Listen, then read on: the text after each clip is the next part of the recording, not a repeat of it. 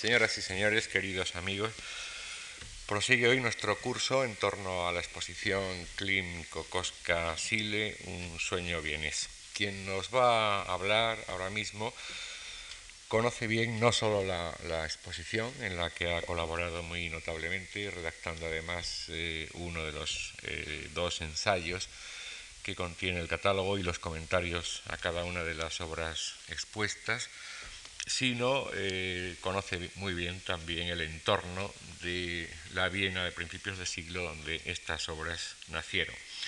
Una Viena tan rica en proyectos y en hallazgos de todo tipo, no solo artísticos y no solo pictóricos. Ayer mismo, eh, al margen de la, de la exposición, comenzábamos en esta misma sala un ciclo eh, conmemorando el, el, 50 aniversario de la muerte de Bela Bartok y de Anton von Weber, y este último, como ustedes saben, es otro bienes eh, bien ilustre de aquel momento y amigo personal de algunos de los artistas expuestos en el folleto de mano estos conciertos. Reproducimos, por ejemplo, un retrato de Anton von Weber hecho por, por Egon.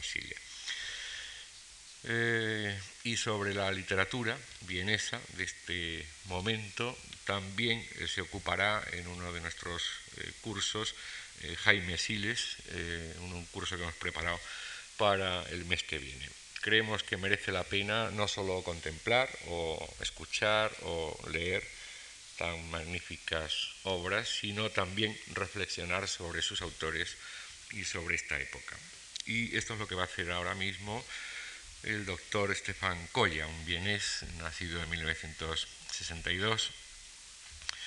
Estudió eh, Historia del Arte, Arqueología y Ciencia Jurídica en Salzburgo, en Innsbruck y en Viena. Eh, se licenció en 1986 y alcanzó su doctorado en 1989. Desde 1990 trabaja como eh, colaborador autónomo en la Galería Austriaca Belvedere, que como ustedes habrán observado es quien nos ha prestado muchas de las obras, la mayoría de las obras expuestas, y desde 1992 es conservador de la colección del siglo XIX de esta galería. Ha participado el doctor Coya en numerosas eh, exposiciones y entre sus eh, publicaciones pues podríamos citar Rudolf Charles von Ripper, Obra y Resistencia, un libro de, 1989 en Hamburgo, en Salzburgo, del romanticismo al impresionismo, obras maestras de la pintura alemana del siglo XIX eh, de los fondos de la Galería Austríaca, Viena 1992, una monografía sobre George Rouault,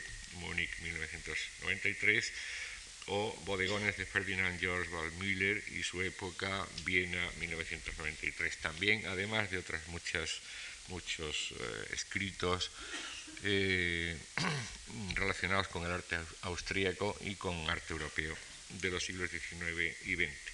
Deseo agradecer al doctor Coya su amable colaboración, tanto en la exposición como en este ciclo de conferencias, y también el esfuerzo que va a hacer para eh, hacerlo en nuestro idioma que domina muy, muy notablemente. También les agradezco a ustedes su participación y su compañía. Gracias.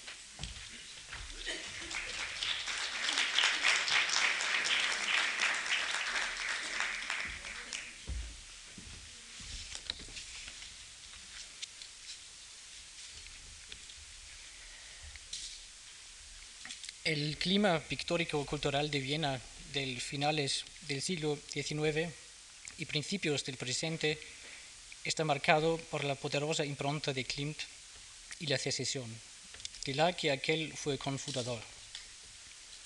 Su porte sosegado y firme le convertían en personaje dominante como predestinado por la naturaleza a verse rodeado de adeptos y ser una personalidad rectora. Esta situación comenzó con la salida de los secesionistas del Künstlerhaus en 1897 y continuó con el abandono de la secesión por el grupo de Klimt, Klimt-Gruppe, en 1905 y la organización de la Kunstschau, muestra de arte, en el año 1908, quedando asimismo reflejada en el hecho de que las obras de Klimt constituyeran el centro de varias exposiciones. Procedente del historicismo, ya como pintor joven, Klimt con sus ornamentaciones de unos coliseos en ciudades de la monarquía, pero sobre todo con la ornamentación de las escaleras del Burgtheater vienes, con pinturas de techo que hicieron que se les considerase como sucesor legítimo del príncipe de los pintores Hans Makart. Así pues, ya en sus años mozos, Klimt era un personaje conocido. Lo que ya se había anunciado en las pinturas de las pechinas en la escalera del Kunsthistorisches Museum, la gran pinacoteca de Viena, acabó por manifestarse muy claramente en trabajos como el Josef Lewinsky, como Don Carlos en Clavigo, o en la Judith.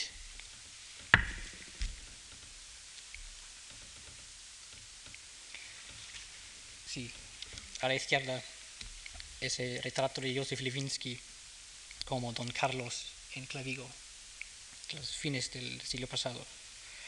Klimt comenzaba a distanciarse del historicismo y a desarrollar en su pintura su propio estilo marcado por la contraposición de elementos plásticos finamente modelados a superficies estilizadas, una técnica que eh, dejaría su impronta decisiva en el modernismo vienés. Al fundarse la secesión en el año 1897, Klimt fue uno de los más vigorosos propugnadores a la hora de defender la idea de crear un edificio propio destinado a exposiciones. Con el encargo recibido en 1894 de representar alegóricamente en tres pinturas de techo para el Paraninfo de la Universidad de Viena las facultades de filosofía, medicina o derecho, Klimt se presentaba con su nueva concepción artística por primera vez ante el gran público. Ya la presentación de la filosofía en 1900 fue realmente rechazada. Los desnudos de la medicina y entonces del derecho, presentado en, en 1901, y en 1903 dieron lugar a un escándalo público. Lo que sucedía es que a una tradición artística que en el fondo guardaba una actitud reservada ante el simbolismo, Klimt había opuesto su, simbolismo personal. En vez de enaltecer los logros y la fiabilidad de las ciencias, destacaba las vertientes oscuras y inexploradas de lo humano, lo oculto y subyacente, también las pulsiones y las fuerzas del destino a que está expuesta la existencia humana. De esta forma planteaba problemas que resultarían relevantes para la generación joven. De golpe, Klimt vino a convertirse en la imagen personificada del enemigo y en el blanco de todos los culturalmente reaccionarios, de suerte que su lucha por la libertad de expresión artística adquiría una dimensión mucho más profunda todavía. Klimt devolvió los honorarios recibidos por las tres imágenes y las terminó para sí como prueba de su independencia. Pero al defender la santidad del arte, de la que estaba firmemente convencido, configuró para toda una generación la imagen del artista que solo está comprometido con su arte. Klimt había procurado al artista nuevamente una posición que le aseguraba un puesto especial como interlocutor de la sociedad que ayuda a ésta a comprenderse, a comprenderse cabalmente a sí misma. Con ello, Klimt, en cierto modo, desbrozaba el camino a sus sucesores, cuya autoimagen como artistas sería impensable sin él, con lo que servía de modelo y punto de referencia a los adversarios del arte estilizado que él personificaba. Años más tarde, con ocasión de la Kunstschau de 1908, la más importante exposición de la época, Klimt había alcanzado el punto culminante de su celebridad. El mismo año, la Kaiserlich Königlich Staatsgalerie, hoy el Belvedere, adquirió el beso, el cuadro más famoso de él. Los tiempos de lucha habían tocado a su fin. Todavía en 1905, el grupo de Klimt abandonó la secesión, es decir, además de Klimt, arquitectos como Josef Hoffmann y Otto Wagner, pintores como Karl Moll y artistas artesanos como Colomosa, o sea, los estilistas, para marcar las diferencias con respecto a los naturalistas que permanecieron integrados en la secesión. Con los secesionistas, Klimt abogaba por el ideal de un arte que debía abarcar todos los ámbitos de la vida y dejar su impronta en todas las manifestaciones de la existencia humana. Uno de esos frutos, uno de los frutos de esa idea fue ya anteriormente la creación de las Wiener Werkstätten por Fritz Werndorfer, Josef Hoffmann y Colomosa, esos talleres vieneses.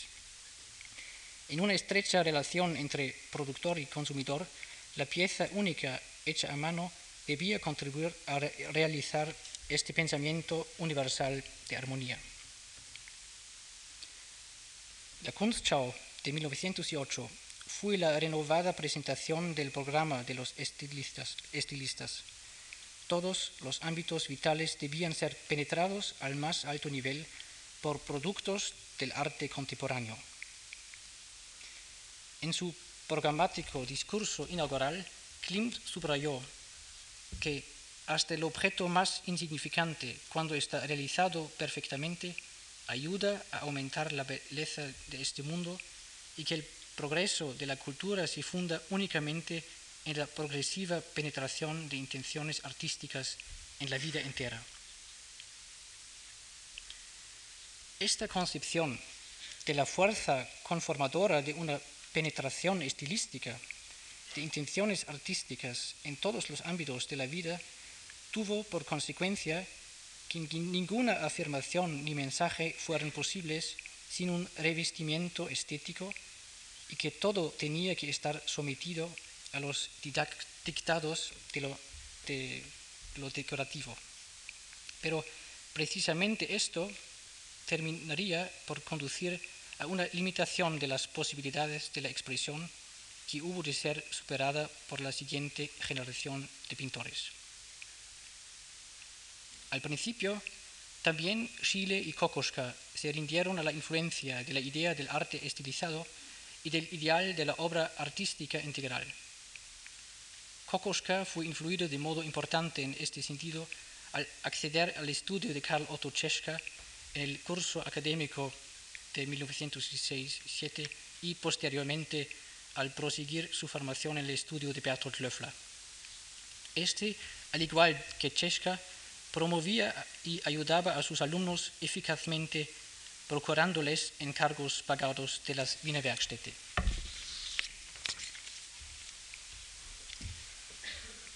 Dibujos del verano de 1907 permiten todavía reconocer claramente el modelo klimtiano. Esto vale tanto por el descarnado realismo, en parte totalmente carente de miramientos, como para el estilizado lineamiento. Especialmente el friso de Beethoven eh, fueron los modelos, las figuras en el friso de Beethoven fueron los modelos que determinaron el estilo de los dibujos de Kokoschka a un joven pintor de esa época, la exposición sobre la escultura de Beethoven, de Max Klinger y especialmente el friso de Klimt debieron de causarle un fuerte impacto. A la derecha es una parte del friso de Beethoven. Kokoschka realizó bocetos para trabajos postales de las Wiener Werkstätte en los que, que la superficialidad decorativa a veces se conjuga también con motivos folclóricos. Con sus trabajos para el cabaret El Murciélago de Frida Maus, Kokoschka respondía íntegramente a los postulados de la obra de arte integral. El primero a quien Klimt, aparte de los profesores Cheshka y Löffler, protegió realmente fue a Kokoschka. Klimt se percató del talento oculto bajo la rudeza del Kokoschka, proporcionándole al margen del jurado la posibilidad de exponer algunas obras en una dependencia de la Kunstschau de 1908. Klimt se consideró durante toda su vida como un mentor de jóvenes talentos y se mostraba extraordinariamente generoso a este respecto. Les compraba algunos trabajos, les proporcionaba oportunidades para presentarse en galerías de arte y llamaba sobre ellos la atención de los coleccionistas. No tenía el menor inconveniente en exponer junto a ellos, incluso en 1916 participó junto con los jóvenes y con Schille, Kokoschka y Feistauer en la exposición de la Asociación Österreichische Künstler, artistas austríacos, en la secesión de Berlín. Kokoschka, por su parte, tenía perfecta conciencia de la protección que le dispensaba el admirado maestro y le dedicó en prenda de gratitud Los muchachos soñando, un libro escrito y ilustrado por él. Para Egon Schiele, Klimt era en esos años el gran ejemplo, incluso algo así como la figura que sustituya al padre que había perdido a la edad de solo 14 años y medio. Más tarde, Schiele diría, yo he pasado por Klimt. Durante toda su vida, Klimt continuó siendo para él un punto de referencia al que debía numerosas sugerencias en materia de composición y temas. Y así, también sus trabajos tempranos están enteramente influidos por Klimt y recogen su antagonismo entre rostros muy modelados, descritos detalladamente en su efecto plástico, y zonas, superficies cubiertas por dibujos decorativos como los que encontramos, por ejemplo, en los retratos de Anton Pesca y Fritz Riedler. a la izquierda Anton Pesca de Chile de 1909 y a la derecha de 1906 Fritz Riedler de Gustav Klimt. Y se ve muy claramente la influencia de Klimt. También sus muchachas y representaciones de mujeres de esos años muestran figuras alargadas de miembros finamente articulados caracterizados por líneas de contornos delicados, calurosas y de trazo continuo. Cabe suponer que Klimt tuviera a Chile en gran estima. No solo intercambiaba dibujos con él, con él, sino que le ayudaba económicamente comprándole en varias ocasiones trabajos gráficos.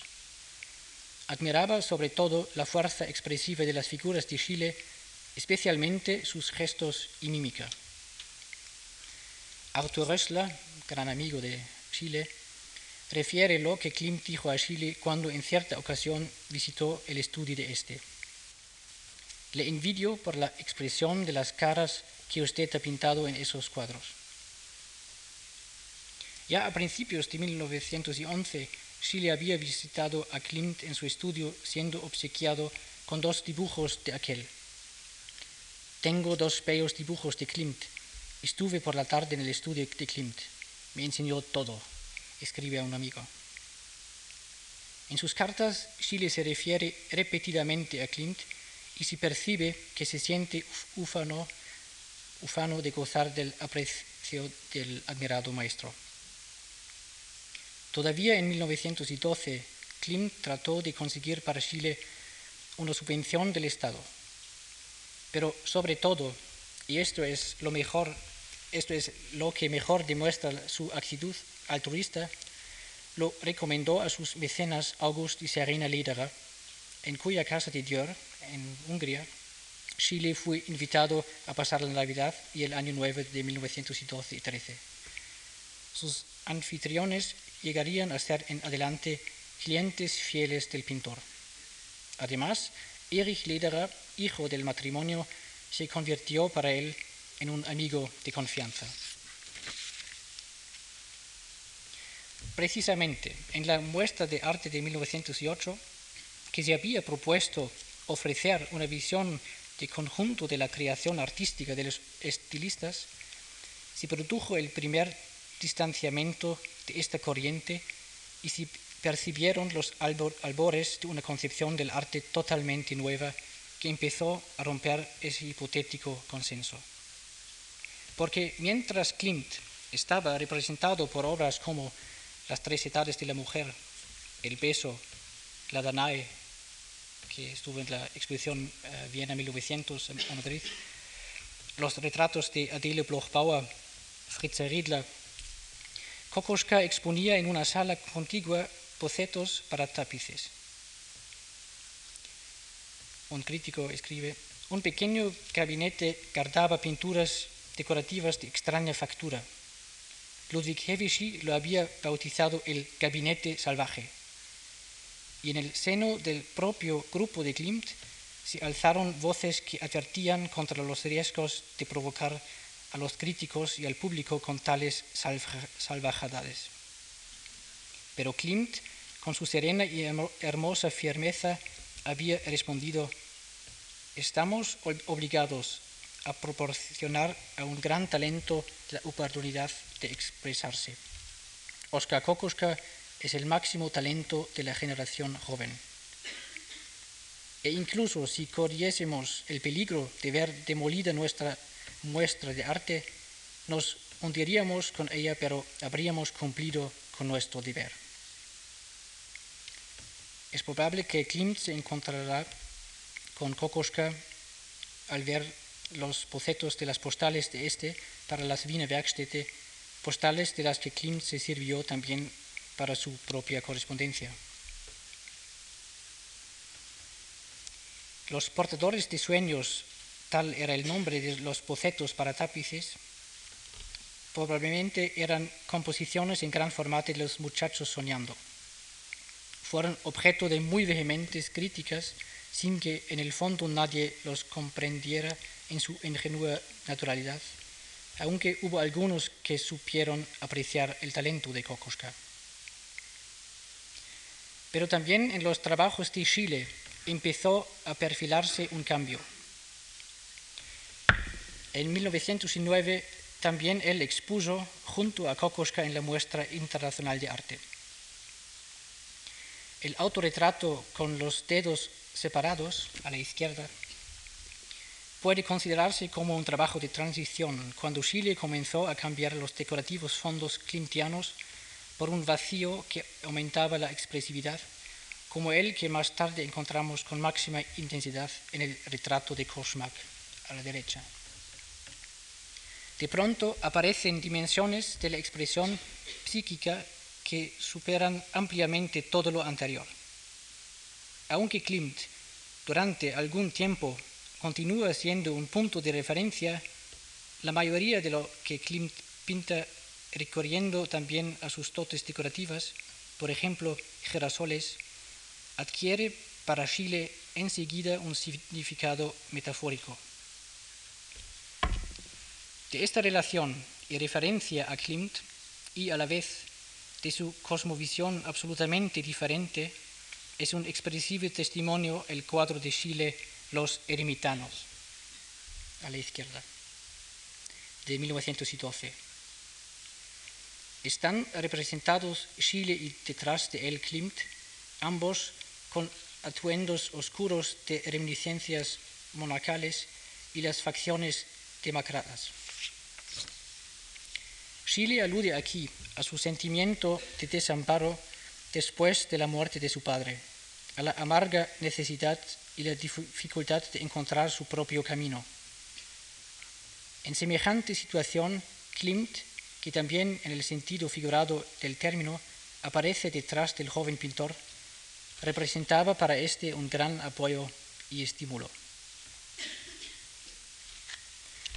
¿Qué había sucedido para que en Kokoschka y Chile apareciera de pronto una clara mutación de su concepción artística?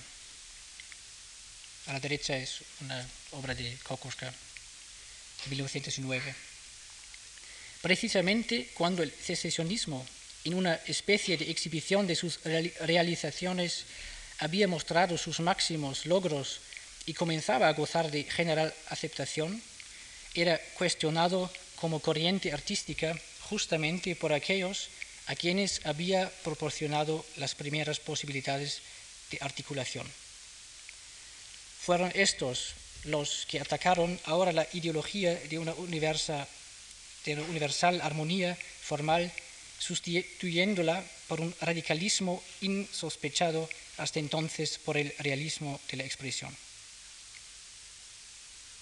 Mas esto no sucedió improvisadamente. Hubo antes un prolongado proceso de callada agitación. En cierto modo, Klimt había preparado el terreno para él mismo, pues fue él quien, con su visión de la comunidad artística, su idea de la absoluta pretensión de verdad del arte y de la misión pública del mismo, abrió el debate. Al mismo tiempo, la general estetización de la vida había provocado protestas. El escritor Karl Kraus había atacado la doble moral de la burguesía representando los auténticos deseos de la misma en forma maquillada y estilizada, pero inconfesada e insincera. También el arte de Klimt parecía servir a este objetivo. Kraus rompió una lanza por lo auténtico y natural en lugar de estilización y manierismo. Refiriéndose a la arquitectura, ya Adolf Loos, el arquitecto, había calificado a Viena como ciudad de Potemkin, desenmascarando las edificaciones de la Ringstraße como engañosa fachada. En un escrito que se hizo famoso titulado Ornament und Verbrechen, Ornamento y Crimen, interpretaba la estilización y estetización de todos los ámbitos de la vida como mentira cultural que encubre tras decorados las verdaderas necesidades humanas. Esta crítica cayó, por lo que respecta a Kokoschka, en tierra abonada. Probablemente también porque para sus bocetos de tapices Los portadores de sueños, expuestos en 1908 en una sala contigua de la muestra de arte, hubo de encajar críticas demoledoras que le afectaron vivamente. Después de esto, episodio, eh, después de este episodio se hizo cortar el pelo al cero para parecerse al delincuente que era según había opinado la crítica. Ya a finales de 1908 aparecieron en sus dibujos temas como asesinos de mujeres y masacre, caracterizados por un radicalismo enteramente nuevo del mensaje y lo directo de los recursos pictóricos empleados. En 1918 escribía Hans Tietze sobre esta última lámina y con relación al artista viéndose perseguido, se interpreta a sí mismo como un asesino indio poseído de locura homicida, corriendo cual una antorcha viviente besancamente por calles pobladas que se van vaciando, eh, vaciando. Incomprendido, se ve cercado por mujeres ardientemente concupiscentes y se ve como vencedor incensado sobre las envidias y la adoración de hombres sumisos. Es asimismo a quien ve siempre y en todas partes. El mismo año, Kokoschka conoce a Adolf Loos y poco después a Karl Kraus. Ambos le introducen, en el círculo de la, de doctora Eugenie Schwarzwald. En la Asociación de la Literatura y Música conoce a Arnold Schönberg, Alban Berg y Anton von Webern. Es Los quien consigue realmente que Kokoschka termine por abandonar el camino que venía siguiendo, poner punto final a su trabajo para las Wiener Werkstätte y buscar nuevas formas de expresión no adulteradas ni desfiguradas por ningún convencionalismo estilístico.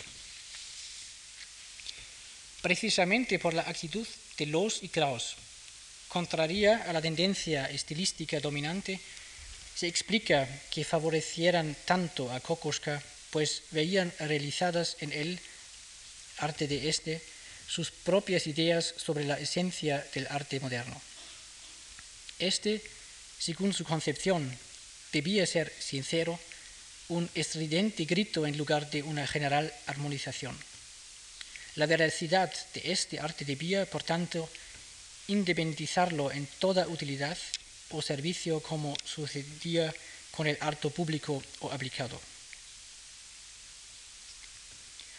Mientras la concepción artística de Klimt y los secesionistas trataba a fin de cuentas de armonizar el arte y la vida a través de formas caracterizadas por una actitud positiva frente al mundo que no cuestionaban el sistema social, la actitud de los jóvenes expresionistas era radicalmente opuesta.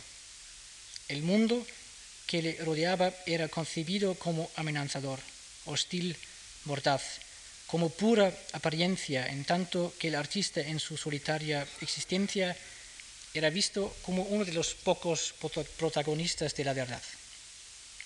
Y mientras Kokoschka y Chile, cada uno a su manera y de modo diferente, sentían y experimentaban esto y lo expresaban en su arte, sus apologistas lo defendían con su poderoso verbo y con especial contundencia los citados Adolf Loos y Karl Kraus. Sin embargo, especialmente en las pinturas alegóricas de las facultades, Klimt ya había intentado romper los esquemas de pensamiento tradicionales poniendo de relieve las inclinaciones y pulsaciones ocultas que actúan en el hombre. Así pues, la obra de arte ya se había adjudicado el papel de procurar al espectador una genuina introspección y de abrirle los ojos para lo grande, inaprensible e incalculable, más allá de todo afán científico de toda mezquina y obstinada insistencia en los detalles. Pero en Klimt la estilización inhibe la fuerza expresiva quedando preso en un arte que lo estiliza todo, actitudes, ademanes y sentimientos que, sin excepción, debían ser estéticos. Chile muestra a este respecto una sinceridad mucho más directa puesto que desde un principio insoslayablemente tiene que resolver sus propios problemas. Y a medida que va encontrando su propio lenguaje, su mensaje se vuelve más radical, un mensaje que a la postre es radicalmente suyo y personal y como tal experiencia solo poco a poco se materializa de un modo más general.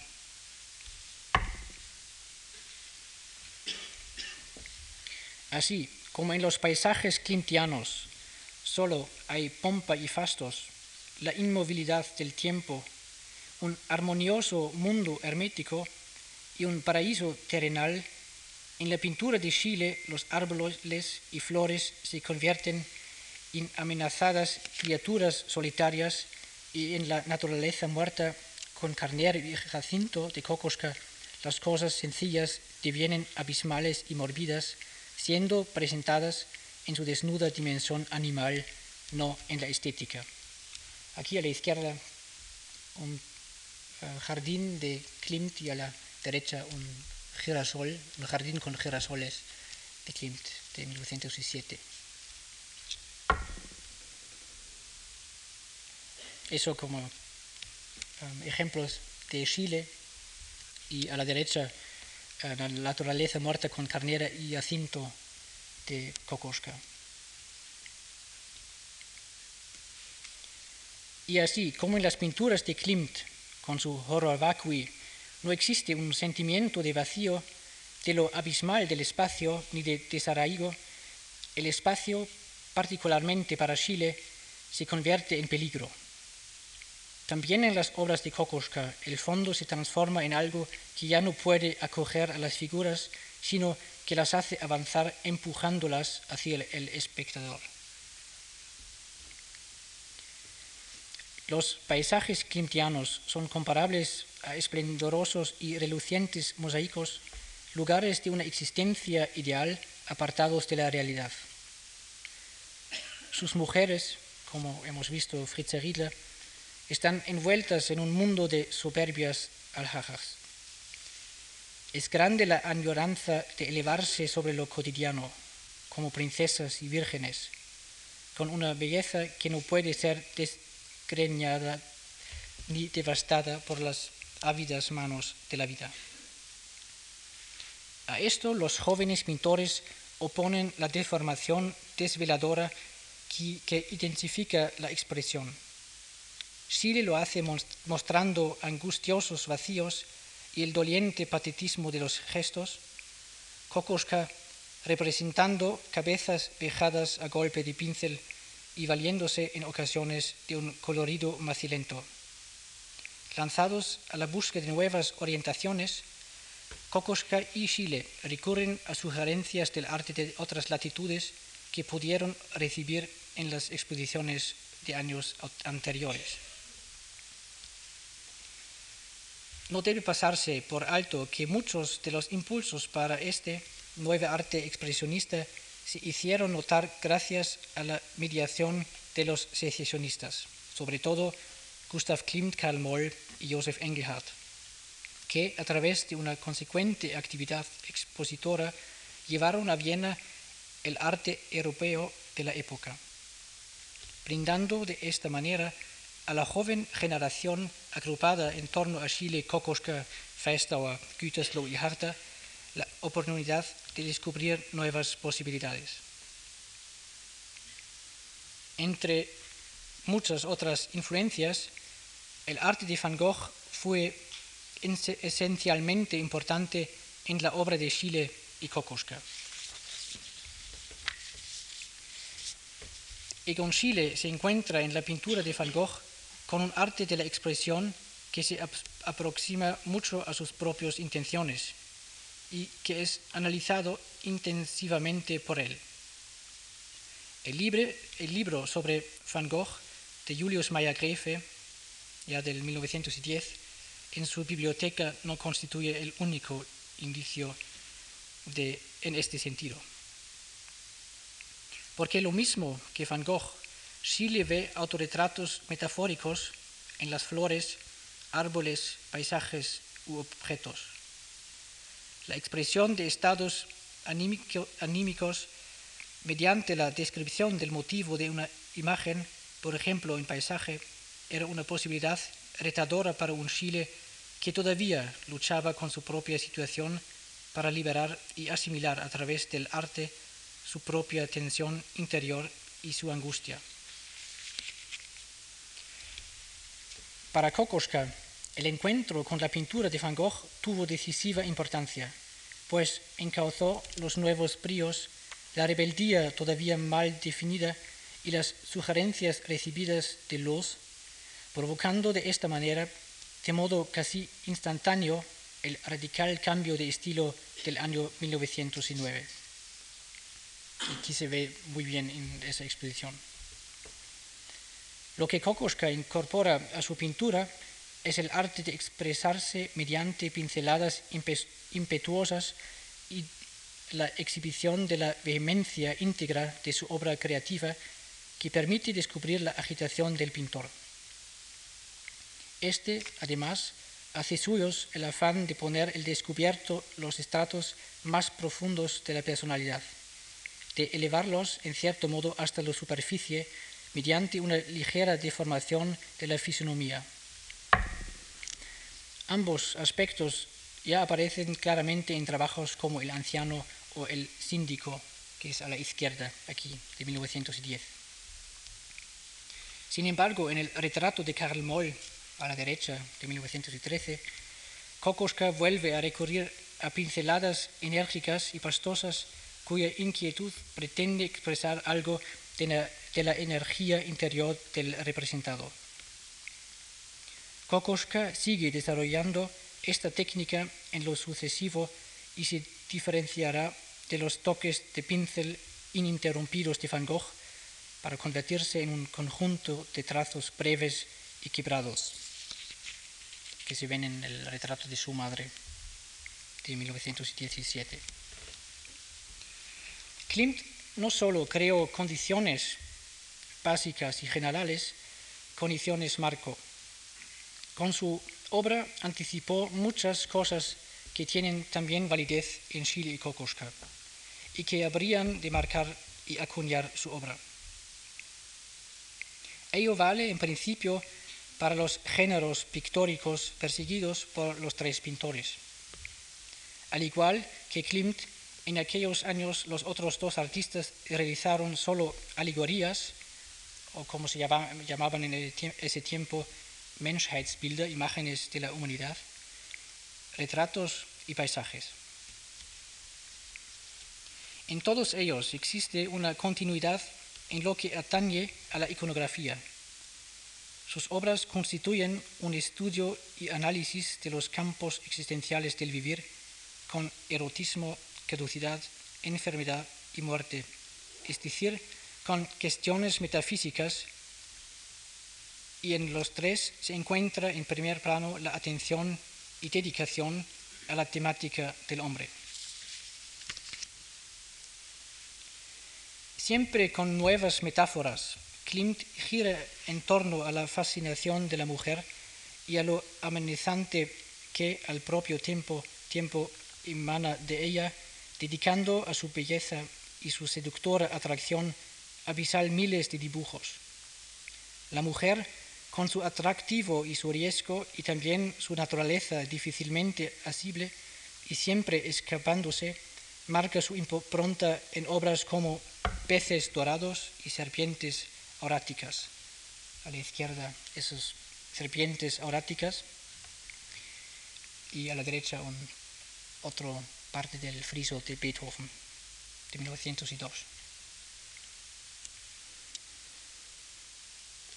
Ese mismo tema ocupa lugar central en las pinturas de las facultades y en el friso de Beethoven o domina como mujer fatal la representación de Judith, de los dos cuadros Judith, número uno y dos. Corresponde, corresponde siempre a la mujer el papel principal de la escena. Seduce o se entrega, se cubre con velos o se retira, atemoriza con su profundidad abismal. Y esto acontece pese a las representaciones de amor homosexual siempre en su referencia masculina, convencido Klimt de la superioridad femenina. Pero más allá de la pregunta problematizada en general, que indaga por la esencia femenina y por la interrelación de los sexos, Klimt se sirve de las imágenes simbólicas para hacer fluir hasta su obra lo personalmente vivido y para darle una forma válida. No es solo que Emilie Flöge, su amiga durante largos años, estimulará eh, repetidamente la obra del artista y le influyera proporcionándole ideas para la decoración del friso de Stocklet, o que con sus vestidos diera impulsos a la obra tardía, acrecentando su colorismo y añadiendo algún ornato. Klimt representó, representó en sus cuadros de forma cifrada a algunas de sus amantes. Así ocurriría con la que fue su modelo Mitzi Zimmermann, con la cual tuvo dos hijos. Ella es la joven rubia que aparece en Schubert al piano, de pie detrás del instrumento. En Esperanza, número uno, a la izquierda, comenzado en 1903 y ha cambiado el mismo año, introduce el pintor la vivencia del segundo embarazo de Mitzi en una composición sobre el tema general de la maternidad. Cuando también en 1903 muere el hijo, en el mes de octubre, Klimt acomete la reelaboración del cuadro y agrega al fondo la presencia de las fuerzas amenazadoras que confieren a la pintura, mediante el complemento alegórico una visión de lo misterioso, de lo sacral. Años más tarde, en Esperanza II, vuelve otra vez al mismo tema en forma más estilizada. Sus apasionadas relaciones con Adele Bauer, posteriormente Adele Bloch-Bauer, hallarían enigmática expresión en Judith I y en el primer retrato de Adele, a la derecha, de 1907, una apoteosis de hermosura femenina que el artista sumerge enteramente en oro. Adornan el vestido dibujos eróticos decorativos fuertemente estilizados que pueden aludir al carácter de aquellas relaciones. Y Adele Blochbauer reclamó más tarde el derecho a ser también reconocido como la persona representado en el beso, que vamos a ver más tarde.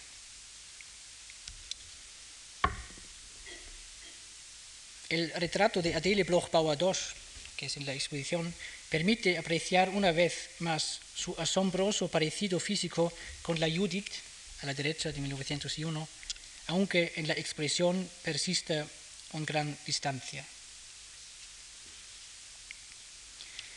También Kokoschka se sirvió de metáforas propias y de cuadros de personajes que interpretan un papel. Puede ser que él, en el mundo de la fábula de los muchachos soñando, declare su amor a Lilith Lang, aquí, de 1908. Lilith Lang, la muchacha Li del libro, que ya también en el texto está descrita o que más tarde en el caballero errante tenga que vagar por tierras desiertas en vista de que el decepcionado amor por alma mala le ha dejado sin norte y le ha herido. Mientras Klimt se excluye a sí mismo y al varón casi siempre, Kokoschka y aún más Chile suelen colocarse en calidad de actores de su historia. Chile se hace cargo de esta posibilidad de la autorrepresentación alegórica y la saluda como la más grata. Es también quien, a partir de 1910, desarrolla más ampliamente dicha posibilidad. Puede verse a sí mismo como ermitaño o como monje, un marginado de la sociedad, pero al mismo tiempo miembro de, de un estamento bendecido Puede ser también que se sirva de las muchas metáforas existentes en la naturaleza para dar expresión a su situación propia. Árboles solitarios, paisajes otoñales, ciudades vacías ya extinguidas.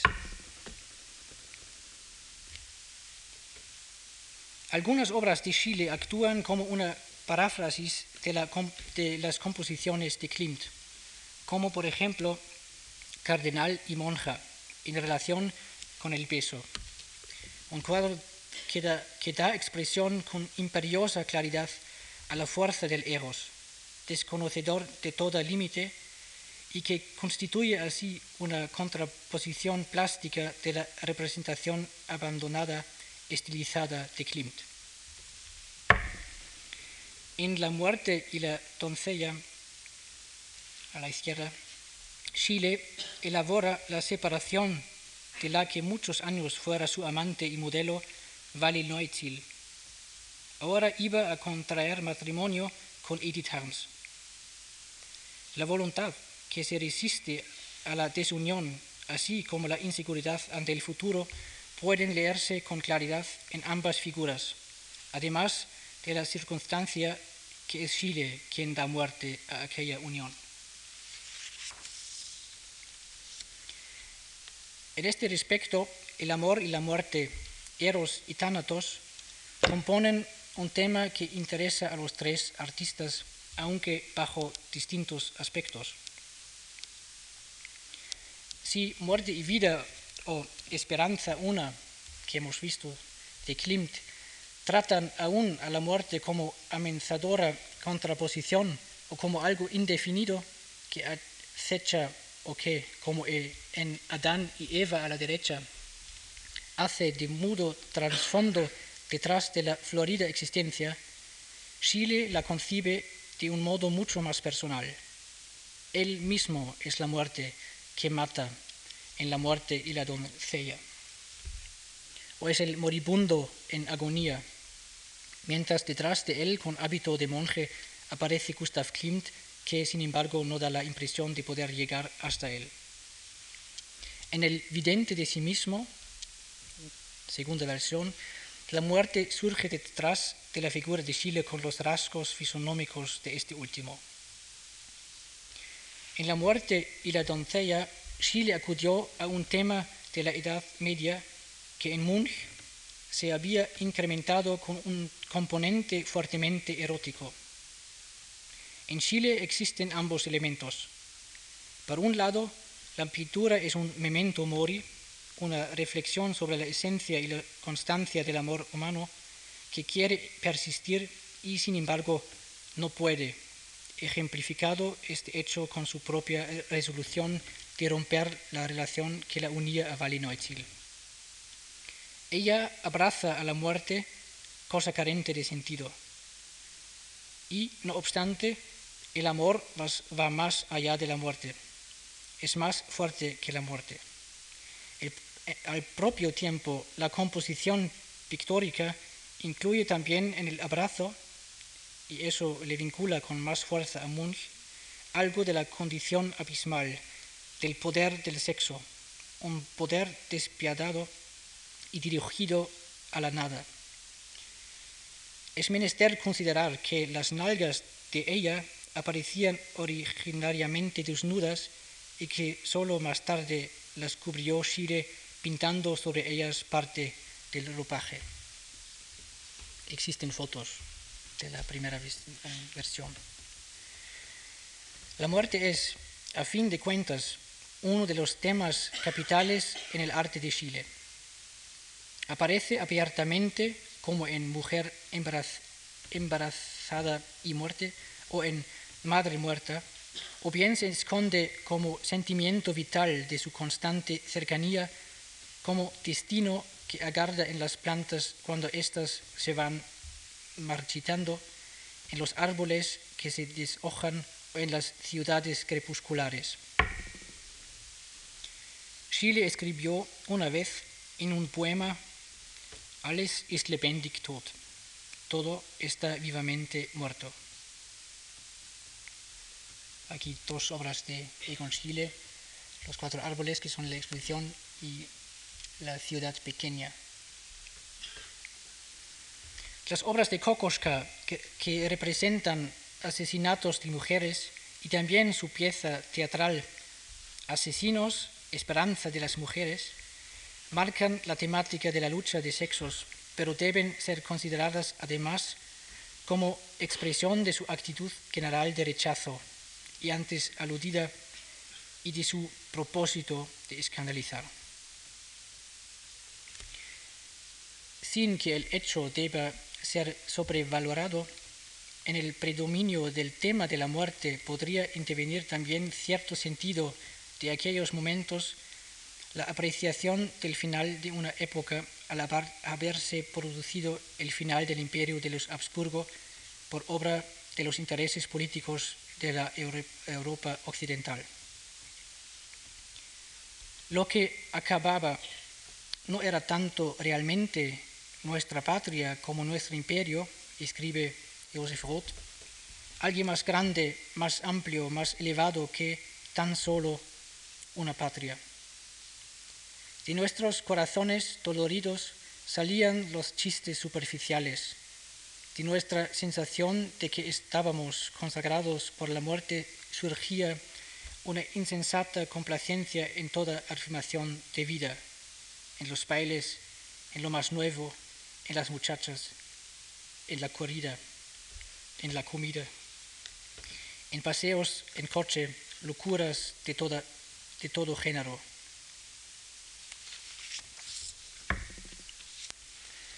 Al morir Gustav Klimt el 6 de febrero de 1918, su amigo Schiele lo dibujó al día siguiente en la cámara mortuoria del Hospital General. Pocos días más tarde publicaría Chile en la revista de Anbruch, El Comienzo, los siguientes versos. Gustav Klimt, un artista de increíble perfección, un hombre de rara profundidad, su obra un santuario. Chile puso gran empeño en que el taller de Klimt se conservara, conservara sin cambio alguno. Cuando hubo de reconocer que, a causa de la guerra, existían otras prioridades, trató de alquilar el local para él mismo. Su fallecimiento el 31 de octubre del mismo año arruinó aquellos planes. También a Kokoschka le afectó hondamente la muerte de Klimt. El 11 de febrero escribió a su madre, he llorado por el pobre Klimt, el único de los artistas austríacos que tenía talento y carácter. Ahora yo soy su sucesor, como en tiempos pedí de él en la exposición. Y todavía no me siento lo suficientemente maduro como para guiar esta desamparada Grey. Gracias.